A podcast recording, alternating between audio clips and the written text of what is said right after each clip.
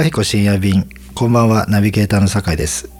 本日も前回に続きエトワール吉野についてお話ししていきたいと思います。まあ前回はねうん。エトワール吉野に語ったんだか語ってないんだかっていうところだったんですけど、こうただの思いが溢れて、うん、いやもうずっと溢れた内容だったんでもうそれをぶつけちゃいました。っていう感じ。だからこっちもなんか、うん。なんか一つのテーマについて答えられなかったなとは思ってんだけど。まあ、自分の中ではうん。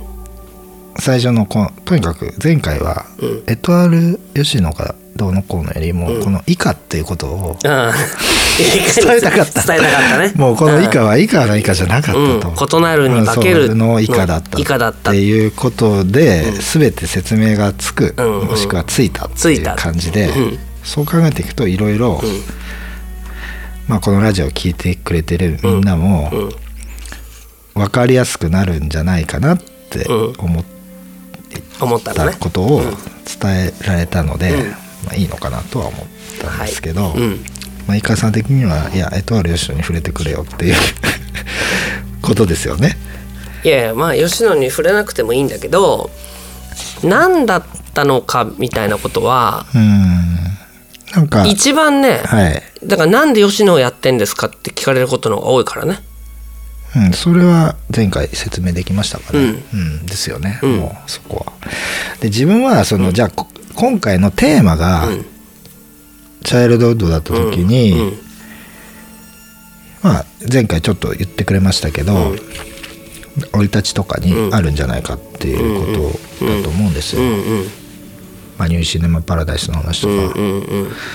まあ、ちょっとちょちょっと一旦それますけど、ニューシネマパラダイスって、え当然あれですよね。完全版の方がうん。嫌ですよね、そんなことない？うん。僕は完全版の方がいい。あそうなんですね、あれ？そこはちょっと意外でしたね、完全版の方が、うん。いやいいっていうよりあのあこれ僕のはい。試験としてはいすれば、ニューシネマパラダイスのまあ最初の方っていうのは、はい。最初っていうかその公開版のやつね、はい。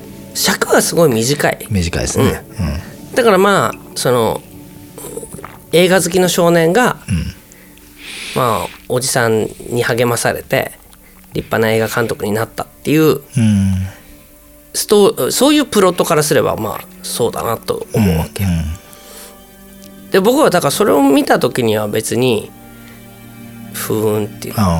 逆にね、逆に。あうんまあそうだねってそうですか、うん。でも完全版を見た時に、うん。あのまあ完全版がいいっていうよりとにかく話が複雑になってて、まあそうですね。うん、その初恋の話の、うん。もうオチがあったり、まあいろんなセリフにもそれぞれ全部回収するオチがうん。完全版には出てるから、なるほど。その僕の中で「ニューシネマ・パラダイス」っていうよりは、はい。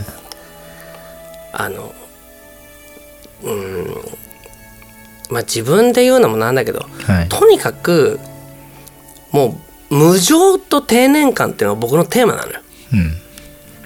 このい人は生まれてきて、うん。なぜ死ぬのか。はい。なぜ死ななくちゃいけないのか。はい。でそれを知りながらもなぜ希望を持って生きなくちゃいけないのかっていう、はい。その無情なのにそれを何かこう希望を持てば持つほどそのなんていうのかな。あのこの世を離れることは辛いわけじゃん。はいで誰かを好きになればなるほど別れればき辛くなるわけじゃん。はい。だからまあどうせこの世は死んだって灰になるだけだし、はい。まあ、下手に好きなな人なんかできるより、まあ、できないで生きてた方があの孤独だとも感じないしいいんじゃないっていういうような、はい。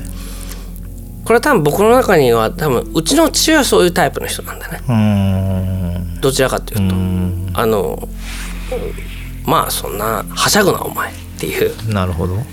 でもいややっぱりその瞬間瞬間のきらめきみたいなものがはい。人が生きてるということだし、はい。それはそのなんか諦めて生きるっていうことが人生ではないっていううん。気持ちがまあ常にあってはだからその、まあ、ニューシネマ版パラダイスにしたってその時の残酷さみたいなことがね、あのつまり裏テーマで出てて。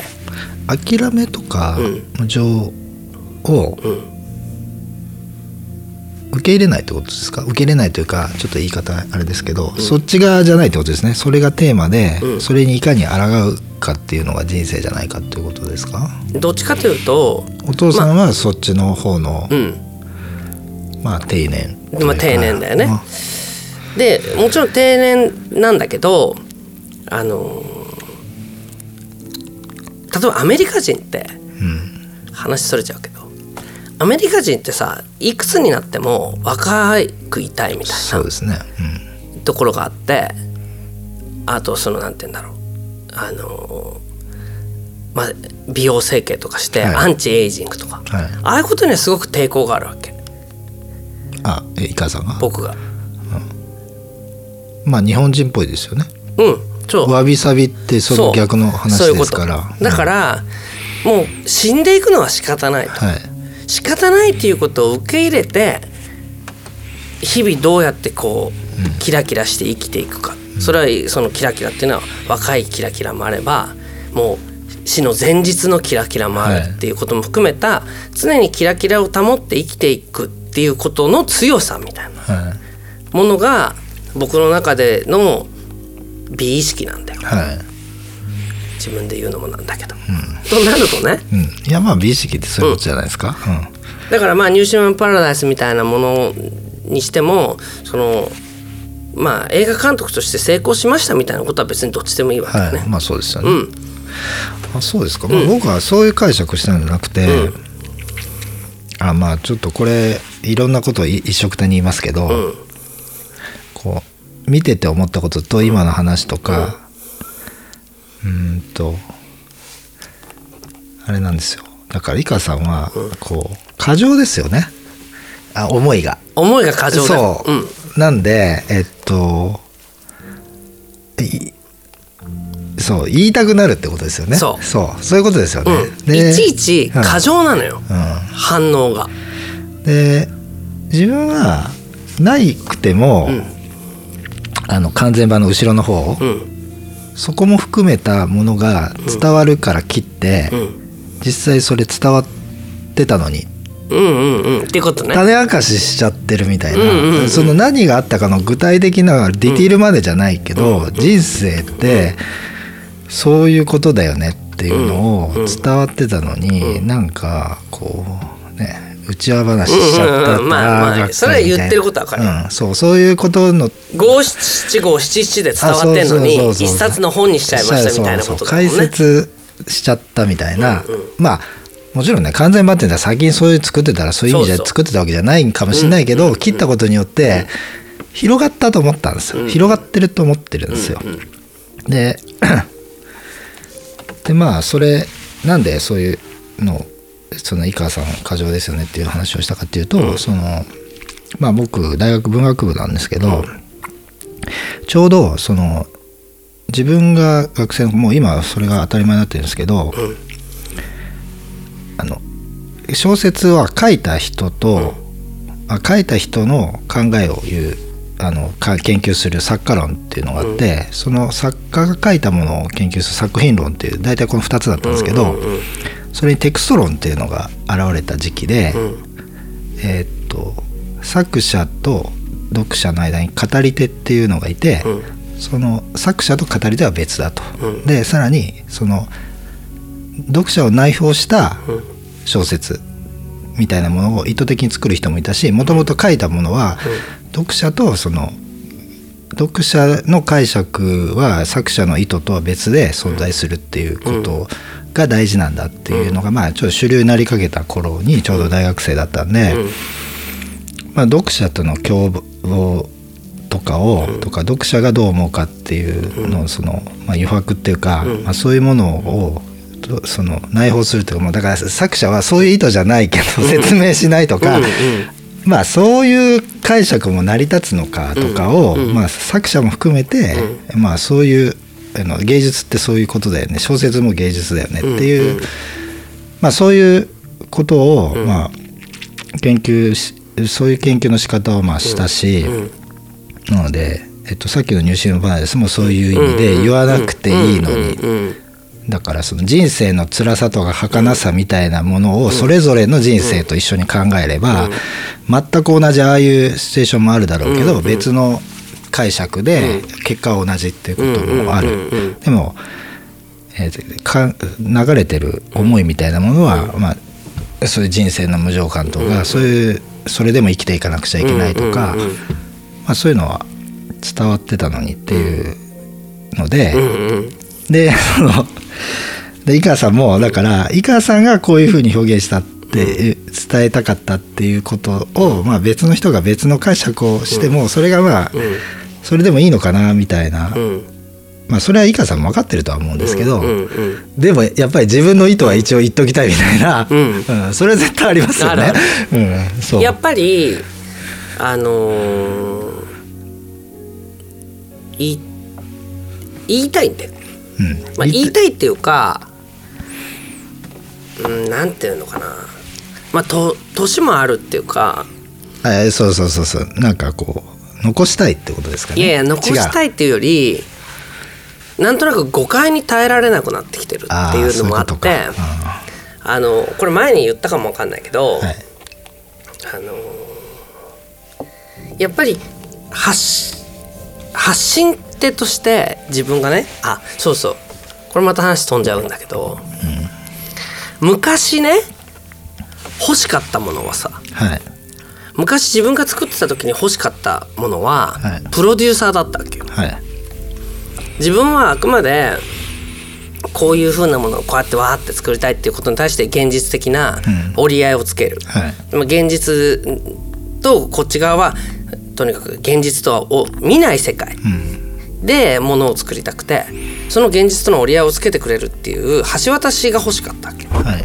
でもそれはもうお店をやるようになってからもそうだし、あもう橋渡しは出てこないから自分で橋も架けるしかないんだと思って、で橋をもう架けるってことについてはもう諦めちゃったから、はい。橋渡しの人を探すのは。はい。で次欲しいのは批評家なんだよ。はい。そのやっぱりぐちゃぐちゃっとやってるものを、はい。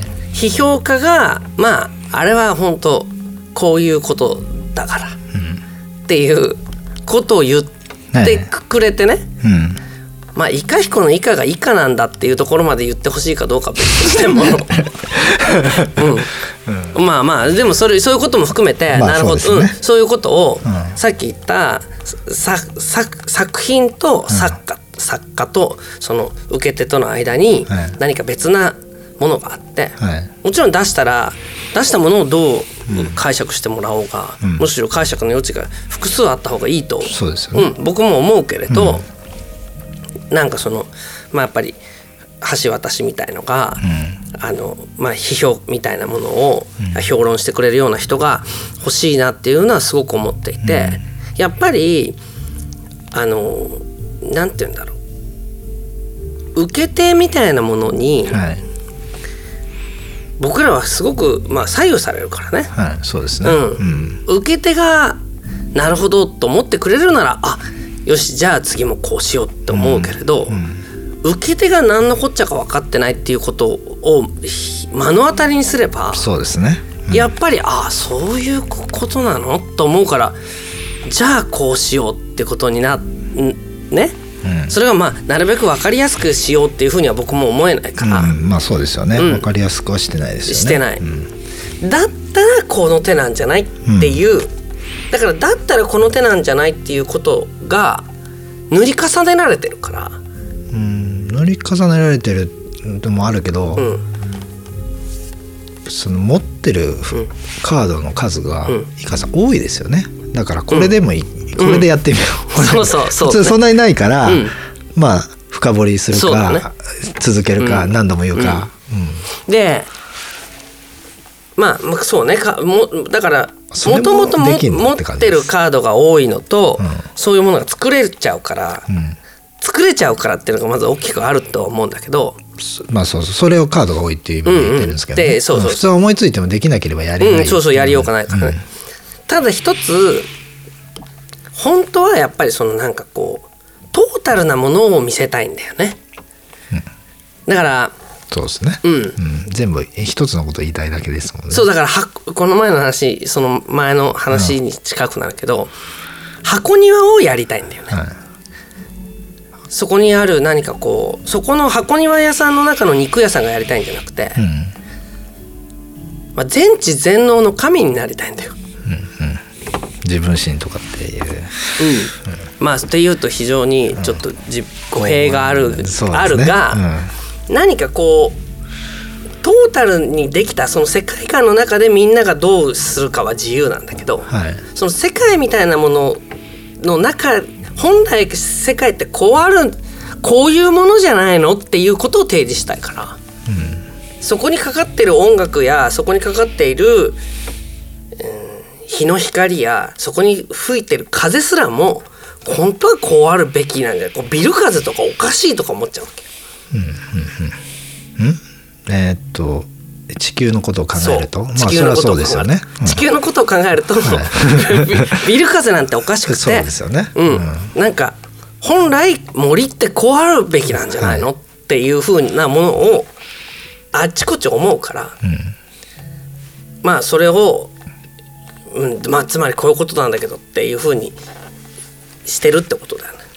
まあ、逆にそれはプロデューサーがいないせいで、あのあそれも、うん。そう思います。これ今このメモに宮崎駿って書いてあるんですね、であ鈴木敏夫が、まあ、いない状態っていう時代を、いない状態で 宮崎駿がどんどん自分のこう、溢れる思いで作品を全集作ってるようなもんだから、だし最初の方の作品の方がいいのに、うん。見られてない。じゃないだから「魔女の宅急便」以降の鈴木敏夫以前の作品の方がまあいいわけじゃないですか「ナウシカ」とうん「ラピュタ」と「トトロ」じゃないですか。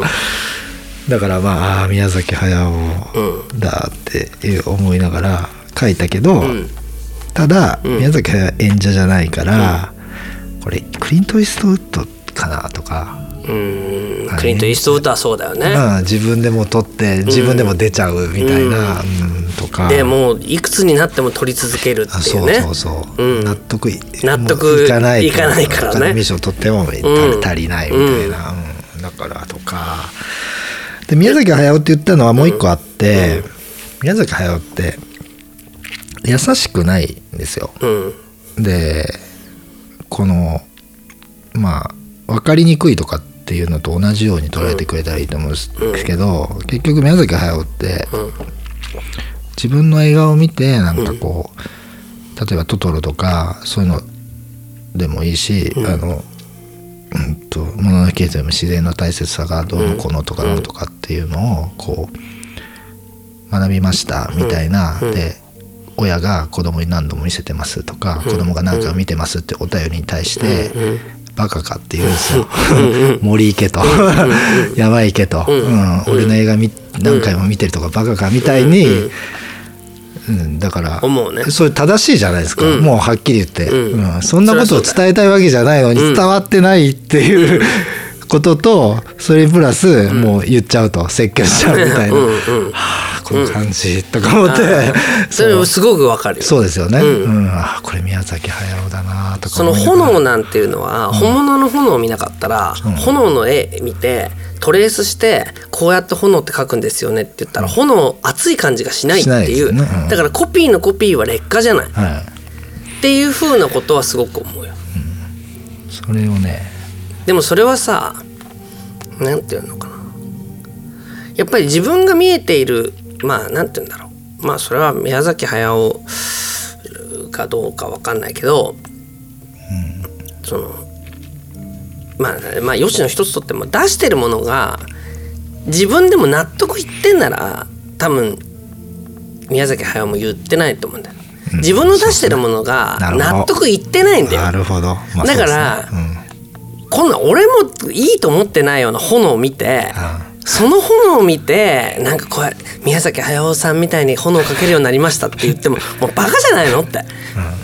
俺はもう時間もないし予算もないし周りに才能いるやつもそんなにいないからもうこれで出してるのに、もっと時間あって将来がある若者たちはもっと深掘りする時間も余裕もあるのになんでなんか手っ取り早く俺のトレースしてんだよ。っていうことの苛立ちなんだと、うん、そうですね。うん。うん、もうその通りですよ。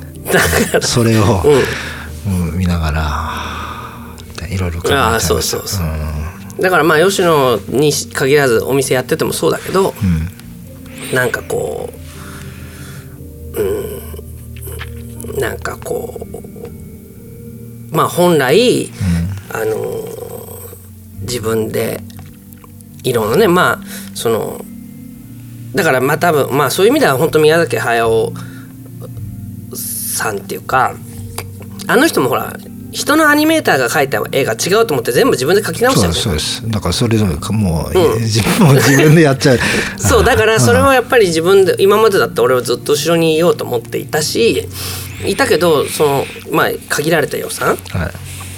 との中でだっていなんで吉野やってるじゃあ吉野はすごい続いてるんだけど、なんで吉野やってるかって言ったら一重に稽古時間が一番短くて済むんだうん、自分で指導しなくていい指導しなくていいから、全部後回しで、あん。なのなんてまあ酒井君が見に来た初日なんて、あれが初めてのゲネプロみたいなもの、はいね。合わせてないから、うん、でね。でもそれはもうミュージシャンとかはだって1日しか来れないとかだから、だから1日しか来れなくてでも2時間とかっていうことになって、あの会場の予算つまりプロデューサーとしては、はい。ちょっと1日でまあそれなりにお客さんが呼べて、ん。まあなんとか納得できるようなものって誰かいませんかねって言ったら、あ以下はやってくんない？っていう。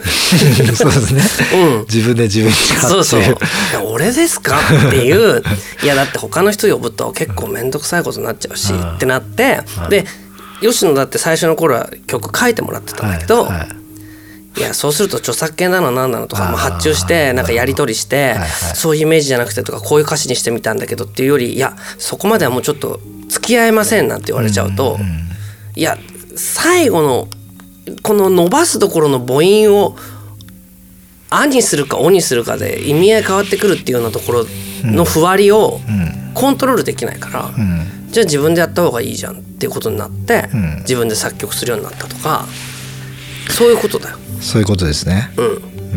だから多分宮崎駿だってこれかけてくれる書いてくれる人がいるなら全部そういうのは任せたいよってなってると思うし、多分宮崎駿の場合は、そういうふうにして全部やらせたのは多分高畑勲で。で高畑勲にそうやってこう酷使された人たちはバタバタと死んでいくのを見てうんはい。あんな風に人がを殺してまで自分の思いを通すってことは自分にはできないから、うん。だったら自分が書いた方がいいっていう優しさだと思うよ。なるほど、まあ、で高田さんは何も書けない人です書けないから、書けないから違う違うって言って、何が違うか言ってこないけど違う違う違うってずっと言って、納得するまで出さないから、ね。ものすごい予算と時間かかるわけじゃん。はでも多分宮崎駿はあのいやもうそんないいいいもうパパッと書いちゃうよ、う書いちゃえば済むことだから、はい。と思って、まあ、実際書けるからだけい、どそうですね、うん。っていうこととだからえ宮崎駿が引退会見の時に、まあ結局自分なんて監督じゃなかった、うん。町工場の、うん、そうですね。うん親父だった、それがまあなんか持ち上げられて監督ってことになったんだ、っていうのは、まあ、そのそれと並べて分かるって言ったらちょっとおこがましいけど、それはすごくよく分かるよ。うん、その通りだと思いますね、だから本当は作り手として僕をコントロールしてくれる人がいて、ねこういうこともできんじゃないとかって言って「えー?」って言って答えていく。僕にボールを投げてくれてそれを打ち返すってことがしたかったのにはい。自分でボール投げて打ち返してるよ俺っていうそのなんかそれを考える時にものすごく遠くを見ちゃうね僕は。まあなんか夕日が沈んでいるのを見ながら。なんか自分で投げたボールを自分で打っている自分にはい。なんか本当にこう涙が止まらないみたいな気持ちになることはあるよ。うん。こんなことだったっけ？こんな人生だったっけって思うことは。すごいある。うん、でもそれはあれじゃない？か僕のせいじゃないと思う。やっぱりそれはそういう世の中なんだと思う。そうですね。うん。そういうふうに思ってるってことですね。そ